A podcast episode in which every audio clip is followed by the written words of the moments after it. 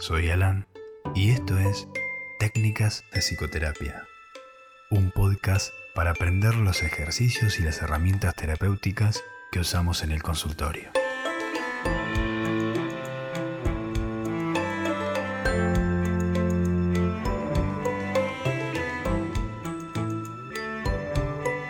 Bienvenidos. Bueno, hoy quiero hablar de un tema cortito, pero para mí es muy importante porque se ve mucho en, en estados de depresión y ansiedad. Es la preocupación y la rumiación. La preocupación es una cadena de pensamientos incontrolables con carga afectiva negativa y la rumiación es insistir en pensamientos recurrentes sobre un tema concreto que eh, habitualmente siempre se relaciona con un malestar emocional y con la dificultad de pensar en algo distinto a ese tema. La rumiación se centra en el pasado, la preocupación en el futuro. La rumiación intenta entender y explicar lo que pasó. La preocupación intenta prever lo que podría pasar. Las dos formas de, pensamiento se consideran como factores de predisposición para el desarrollo de sintomatología ansiosa y depresiva, como también de los distintos estilos cognitivos desadaptativos, como por ejemplo actitudes disfuncionales, desesperanza, baja autoestima, pesimismo, autocrítica, dependencia.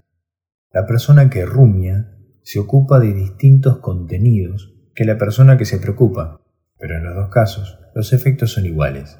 Siempre aumenta el malestar, porque la persona busca tomar contacto con estímulos desagradables que no están presentes en ese momento. En los dos casos también se pierde el contacto con el momento presente porque el foco está en analizar lo que pasó o lo que podría pasar. Se pierde la conexión con la actividad que se está realizando en ese momento y sea lo que sea, el rendimiento es menor. Por ejemplo, si estabas estudiando, estudias menos, si estabas cocinando, cocinas menos, si estabas trabajando, trabajas menos o mal. Además de bajar el rendimiento, es probable que te confundas más seguido. ¿Y qué hacemos cuando sabemos que estamos rumiando o preocupándonos? Bueno, la técnica de los cinco minutos. Este es un recurso de afrontamiento que podemos usar cuando le damos vueltas y vueltas al pasado o al futuro. ¿De qué se trata? Es muy simple. Cuando estás pensando sobre algún tema, sentate y tómate cinco minutos para seguir haciéndolo. Después de esos cinco minutos, hacete estas preguntas. Esos cinco minutos me ayudaron, aunque sea un poco, a resolver o esclarecer el problema que estoy considerando? Y la segunda es, ¿me estoy sintiendo con menos ansiedad o tristeza después de estos cinco minutos de pensar en eso?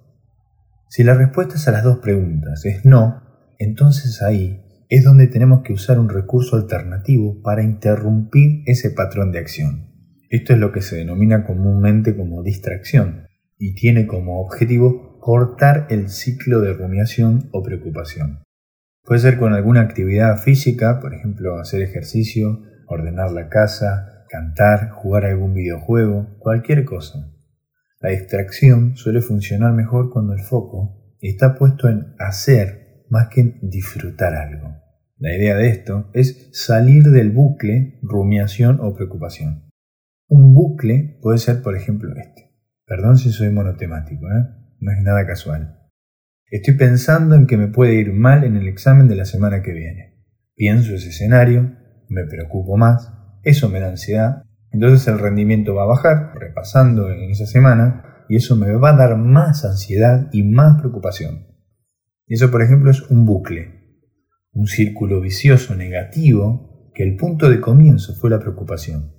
Por eso la distracción, cuando esto ocurre, evita toda la cadena de acontecimientos que le siguieron. Un punto a considerar es que la distracción, en este caso, no es una estrategia de evitación con respecto al disparador, por ejemplo, el pensamiento que me va mal en el examen, o alguna emoción negativa. No los negamos, nunca, sino que con las preguntas estamos dando la posibilidad de separar la rumiación o preocupación que no son útiles de la reflexión. De esta manera, la distracción está puesta sobre la rumiación o la preocupación, que ocurre después de los disparadores.